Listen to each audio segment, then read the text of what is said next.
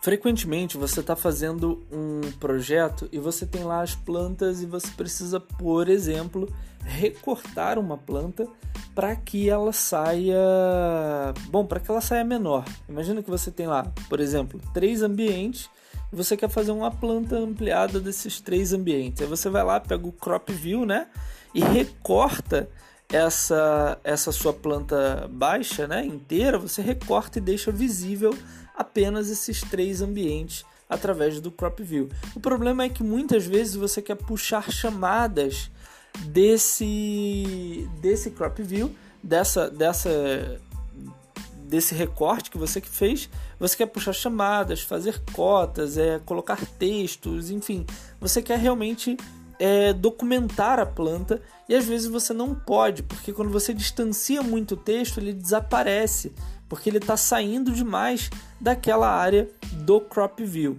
É, então, para resolver esse problema, você pode selecionar o crop view, ir lá nas propriedades desse crop view e você vai ver que um pouco mais abaixo da barra de propriedades existe um parâmetro chamado annotation crop você clicando lá no Annotation Crop, ele vai habilitar como se fosse um segundo crop view, mas é tipo, vamos dizer assim, é o crop view das anotações.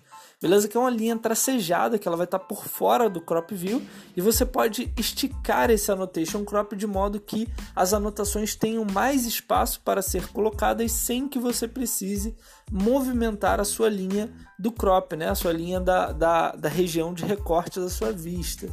Então, vale a pena você utilizar bastante aí o annotation crop para poder fazer as anotações da maneira correta no seu projeto.